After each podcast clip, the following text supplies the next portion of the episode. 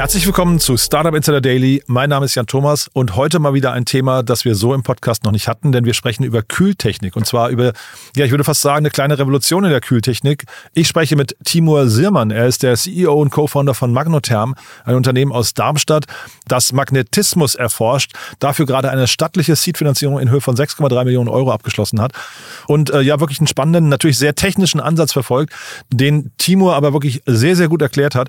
Deswegen freut euch jetzt auf ein tolles Gespräch zum Thema Revolution in der Kühltechnik mit Timur Sirmann, dem CEO und Co-Founder von Magnotherm. Startup Insider Daily. Interview. Sehr schön, wir gehen nach Darmstadt. Ich bin verbunden mit Timur Siermann, CEO und Co-Founder von Magnotherm. Hallo Timur. Hi Jan, wie geht's? Ganz gut, ja, danke dir auch. Ja, mir auch. Ja, wenn wir nach Darmstadt gehen, heißt es immer, jetzt wird's technisch. Ne? Ähm, ihr habt was ganz Cooles entwickelt, muss ich sagen. Und eine coole Runde auch abgeschlossen. Ähm, aber fangen wir mal an mit dem, was ihr gemacht habt. Das ist ja äh, hochgradig spannend. Hatte ich so in der Art noch nie im Podcast hier. Ja, also wir entwickeln eine Kühltechnologie mit Magneten und brauchen dafür keinen Kompressor mehr. Ja, dann erzähl erstmal vielleicht, woher diese Technologie kommt ursprünglich, wenn du sagst, kein Kompressor mehr und was jetzt das Besondere an eurer Technologie ist. Ja, die Technologie basiert auf einem Materialeffekt, der sogenannte magnetokalorische Effekt. Das heißt, dass man mit Magnetismus Temperaturänderungen ähm, erreichen kann. Und dieser grundlegende Effekt, der ist schon seit über 100 Jahren bekannt aber ähm, es haben immer die Materialien gefehlt, um da wirklich eine gute Maschine draus zu bauen. Und da wurde äh, viel an der TU Darmstadt äh, mit unserem Mitgründer Oliver Gutfleisch dran geforscht. Mhm. Und wir als Magnotherm haben zum einen ein patentiertes Verfahren, um dieses spezielle Material, was ein Metall ist, zu schützen, so dass es eben gut in der Maschine funktioniert. Und wir haben äh, neben dem patentierten Verfahren auch das Know-how, wie man eine gute Maschine baut, so dass man da auch möglichst viele Getränke mit kühlen kann oder Fleisch oder sonst was. Nochmal einen Schritt davor. Also ich meine, jetzt sagst du Patente, das ist ja quasi schon das Ende der Entwicklung, aber wie, wie ist so ein Entwicklungsprozess oder ein Forschungsprozess? Man merkt plötzlich Magnetismus, da, da geht was und ähm, fängt dann an, sich zu überlegen, in welche Richtung kann man das weiterentwickeln oder wie hat man sich das vorzustellen? Genau, erstmal wurden Permanentmagnete erforscht in den 80er Jahren, so dass man die eben jetzt überall einsetzen kann, in, ähm, in der E-Mobilität, aber auch bei den Windkraftanlagen. Das ist eines so dieser zentralen Materialien für die Energiewende. Mhm. Und wir setzen auch diese Permanentmagnete ein. Allerdings äh, können wir recycelte Permanentmagnete einsetzen. Und das ist so die Ausgangsbasis gewesen, so dass man hohe ähm, Magnetfelder überhaupt äh, in dieses Material bringen kann. Und dann hat man ähm, um die Jahrtausendwende ein Material gefunden, was einen ausreichend großen Temperatursprung aufweist. Ähm, das ist immer noch relativ klein, mit zwei, drei Grad Celsius, wenn man das Ganze magnetisiert, wird das eben wärmer, das Material. Aber ähm, damit konnte man dann tatsächlich eine, erste gute Maschine aufbauen. Und dann ging halt so die Forschung los, ähm, wie kann man dieses eine Material günstiger und unkritischer machen. Mhm. Und ähm, da ist man dann eben auf äh, ein anderes Material gekommen und das ähm, entwickeln wir jetzt gerade weiter und haben irgendwann gemerkt, okay, man kann damit äh, auch Geld verdienen, potenziell. Und ähm, haben dann die Ausgründung in Angriff genommen. Mhm. Über das Geld verdienen potenziell und so weiter, da sprechen wir gleich noch drüber, quasi über das Geschäftsmodell, aber vielleicht erstmal über die Einsatzgebiete, die ihr jetzt vor Augen habt. Ne? Das ist ja auch ganz spannend. Ihr wollt rein in die Supermärkte, ne? Genau, wir ähm, entwickeln eine Box, die kaltes Wasser zur Verfügung stellt. Und dieses kalte Wasser kühlt dann am Ende in ein Kühlregal runter, äh, wo dann Fleisch, Joghurt, ähm, aber auch Getränke drinstehen. Jetzt sind für mich Supermärkte, wenn ich mir die so vom geistigen Auge mal so durchgehe, das sind jetzt keine Orte, die sich permanent verändern. Ne? Ich glaube, die Kühltheken, die stehen dann, wenn sie einmal stehen, gefühlt dann so, ich weiß nicht, 20 Jahre da drin oder so. Ähm, wie kommt man da jetzt rein? Also wie, wie schafft ihr das jetzt oder woher kommt die Hoffnung, dass die jetzt quasi auf eure, ähm, auf eure Technologie rea reagieren und anspringen? Es ist tatsächlich ein bisschen vielschichtiger. Ein Supermarkt will sich eigentlich mindestens alle fünf Jahre verändern, Aha. um eben die Kundenerfahrung auch hochzuhalten. Und man ist halt weggegangen von dem Geschäftsmodell, ich kaufe meinen PC bei Aldi in der Aktion hin zu, ich habe ein super Einkaufserlebnis und habe da frische Produkte, die gut aussehen und dazu gehört auch ein Kühlregal. Mhm. Und der Supermarkt will eigentlich sich da permanent, ich sag mal, upgraden. Aber das äh, widerspricht halt dem Ansatz, ich will eigentlich eine verlässliche äh, Kühleinheit haben, die ich auch natürlich lange einsetze, um dann möglichst kosteneffizient meinen mhm. Laden zu betreiben. Genau. Und dieses ähm, Spannungsfeld können wir ein bisschen auflösen, indem wir eben eine Box haben, die entkoppelt ist von dem Kühlregal. Mhm. Und ähm, äh, so können wir letztendlich eine Technologie anbieten, die permanent eingesetzt wird. Und das Kühlregal kann dann auch ähm, öfter ausgetauscht werden.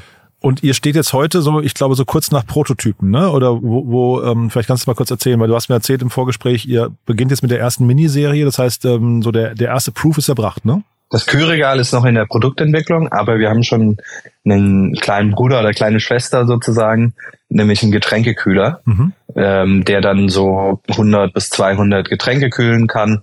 Kann man sich wie so eine überdimensionale Dose vorstellen, so ein Toplader.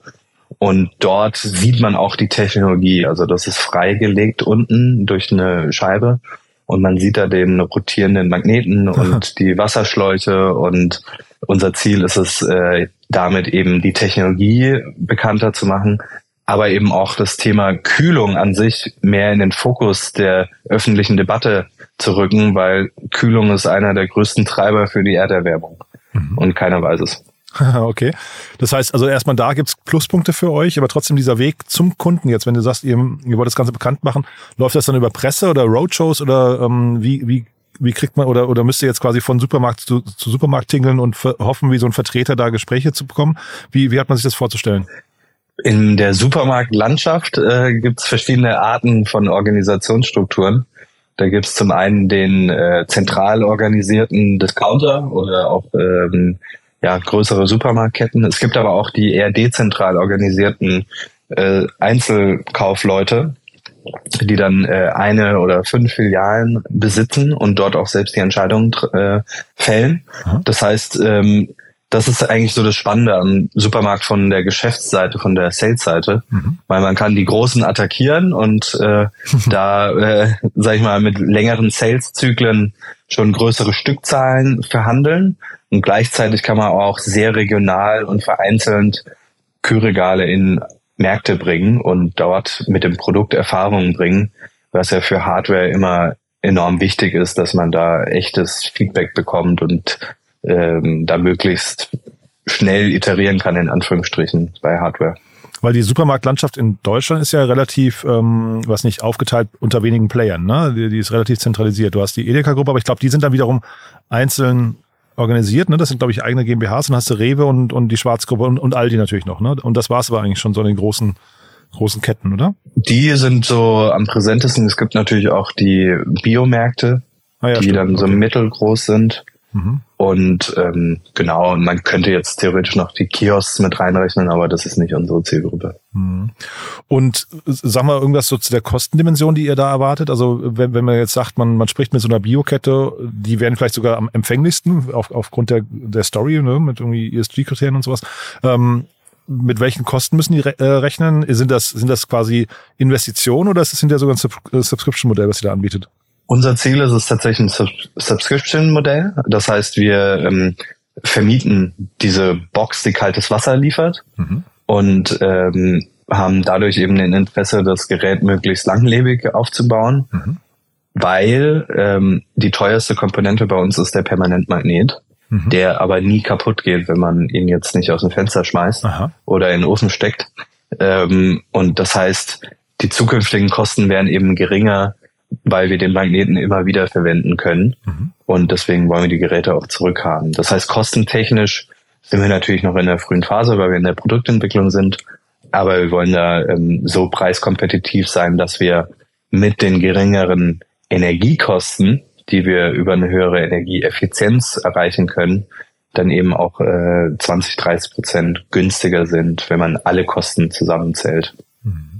Und eure Timeline, wenn du sagst Produktentwicklung jetzt noch, ähm, wann ist so quasi der Go-to-Market? Wir verhandeln jetzt gerade Pilotprojekte mit Supermärkten und äh, äh, machen das grundsätzliche Setup, äh, wie die Produktentwicklung direkt mit dem Kunden auch passieren kann. Und geräteseitig werden wir Ende des Jahres das erste Kühlregal bei uns im Labor aufgebaut haben und nächstes Jahr dann in eine Produktionsreife bringen, so dass wir ab spätestens 2025 dann auch in diese Kleinserie gehen können, die wir aktuell schon mit dem Getränkekühler machen. Dass das Ganze kapitalintensiv ist, sieht man an der Seed-Runde von euch. Die ist schon stattlich, finde ich, ne? 6,3 Millionen Euro. Ähm, vielleicht kannst du sagen, gleich durchführen, aber auch mal so nach, nach der Ausblick nach vorne, wie viel Kapital ihr dann noch brauchen werdet. Also vielleicht, wie weit kommt ihr mit den 6,3 Millionen Euro jetzt?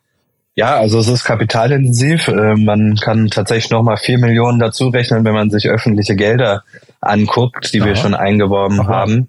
Ähm, das hängt eben äh, zum einen damit zusammen, dass wir eigene Maschinen haben für Prototyping, CNC, Fräsmaschinen, Drehmaschinen, Bohrmaschinen etc.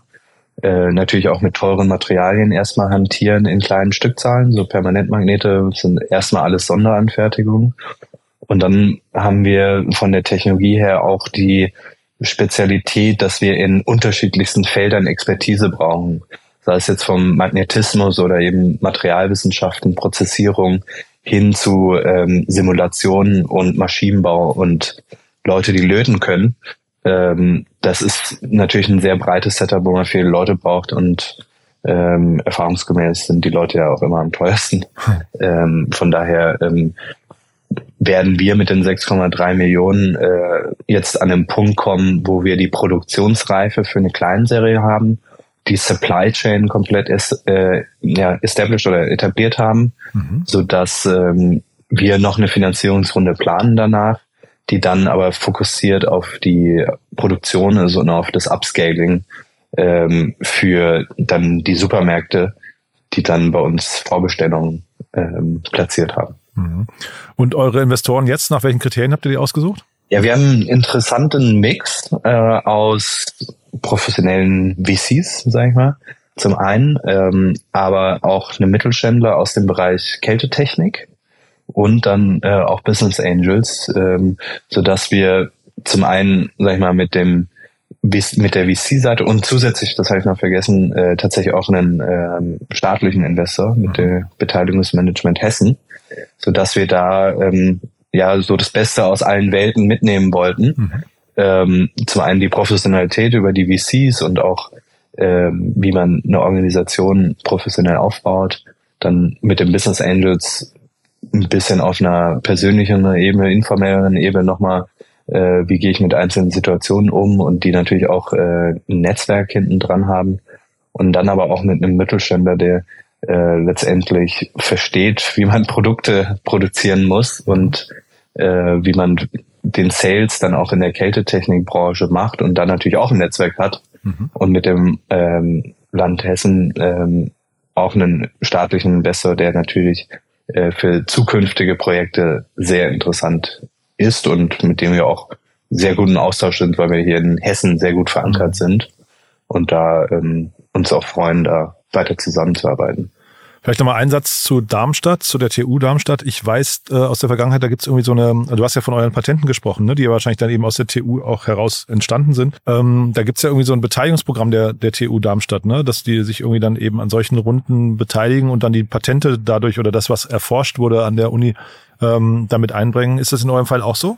Ja, das ist ein cooles Konzept. Das wurde tatsächlich entwickelt, nachdem wir unseren Vertrag abgeschlossen haben mit der TU okay. Darmstadt. Ach, spannend. Ähm, von daher äh, waren wir da einen Ticken zu früh, aber ähm, wir sind da auch sehr gut äh, übereingekommen mit der TU Darmstadt mit einem äh, Anführungsstrichen normalen äh, über Gebungsvertrag oder Lizenzvertrag für das Patent, das Basispatent. Mhm. Und in der Zeit haben wir auch weitere Patente angemeldet, beziehungsweise dann auch ähm, nationalisiert und ähm, sozusagen äh, wirklich in, in die Umsetzung gebracht. Ein Patent ist ja auch erstmal nur eine Anmeldung am Anfang und dann muss man da ja auch gucken, dass man das in die einzelnen Länder bringt. Und das heißt mit der TU Darmstadt, weil das ist so ein bisschen so ein, so ein Modell nach amerikanischem Vorbild, habe ich so den Eindruck, ne? was sie da, was sie da fahren. Das äh, hat man bis jetzt noch relativ wenig gesehen in Deutschland. Ähm, ist wahrscheinlich mit einer Uni nicht immer ganz leicht, dann irgendwie auch zu bewerten, was der Beitrag oder der Wert dessen ist, was die, die Uni da einbringt, ne? Ja, was die TU Darmstadt verstanden hat, ist, dass es geht halt nicht ohne die Teams. Und die Teams brauchen halt auch gute Konditionen von der TU Darmstadt. Also jedes Patent ist halt auch nur so viel wert, wie es dann am Ende irgendwo in, in Umsatz äh, mündet. Und äh, die beste Idee ist halt nichts wert, wenn es dann keine Person dahinter gibt, die dann dafür brennt, das dann auch wirklich in den Markt zu drücken, weil äh, keiner wartet auf, äh, auf die Ideen, sondern man muss halt die Leute mehr oder weniger zwingen oder überzeugen, die eigene Lösung äh, einzusetzen. Mhm. Nee, sehr cool. Du, dann vielleicht nochmal als Ausblick. Gibt's denn, ähm, also vielleicht kannst du zum einen sagen, wer sich mal bei dir melden soll, weil er oder sie, ähm, was ich, Kooperationspartner, Mitarbeiter, wie auch immer sein möchten. Ähm, und aber vielleicht auch mal so, gibt's so Stolpersteine, die du siehst oder Dinge, die dich nachts nicht, nachts nicht schlafen lassen, wo du sagst, Herausforderungen, die habt ihr noch nicht gelöst oder, oder gedanklich noch nicht gelöst? Ja, also wir suchen immer Getränkehersteller, die Lust haben, mal mit uns eine Aktion zu machen, mit unserem wirklich einzigartigen Getränkekühler. Den gibt's ja nicht so ein zweites Mal irgendwo auf der Welt. Ähm, und dann natürlich Supermärkte, die äh, da Interesse haben, ähm, mit uns diese Technologie in die Märkte zu bringen. Und Mitarbeiter suchen wir auch immer, ähm, von den Personen, die löten wollen, bis hin zu Aktuell haben wir auch einen Founders Associate ausgeschrieben, ähm, aber auch Marketing sind Bereiche, wo wir jetzt gerade äh, weiter aufbauen. Ähm, gerne Frauen auch, äh, sind wir sehr glücklich drüber. Sind da schon ein bisschen schwierig, habe ich gehört, ne? Die TU hinterlässt seine Spuren, sag ich mal. ja. Und so, aber und, so Bottlenecks, ja. Herausforderungen und so weiter, gibt's da welche? Ja, wir haben jetzt da glücklicherweise viel Geld äh, bekommen. Das muss natürlich auch gut eingesetzt werden. Mhm. Wir sind eben in vielen Bereichen unterwegs, äh, technisch. Das eben zu koordinieren und da nicht den Überblick zu verlieren, ist so eine der Herausforderungen.